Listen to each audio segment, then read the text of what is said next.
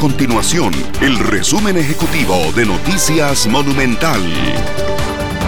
Hola, mi nombre es Fernanda Romero y estas son las informaciones más importantes del día en Noticias Monumental. El alcalde de Matina, Walter Céspedes, reprochó la nula ayuda por parte del Instituto Mixto de Ayuda Social IMAS a las familias afectadas por las inundaciones.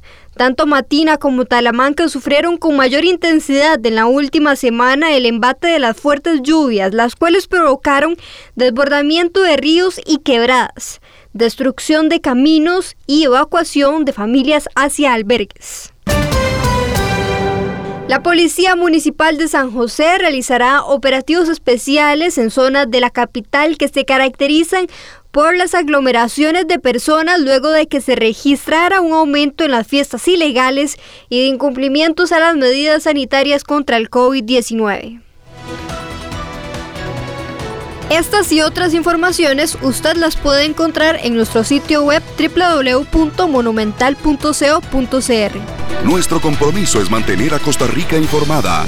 Esto fue el resumen ejecutivo de Noticias Monumental.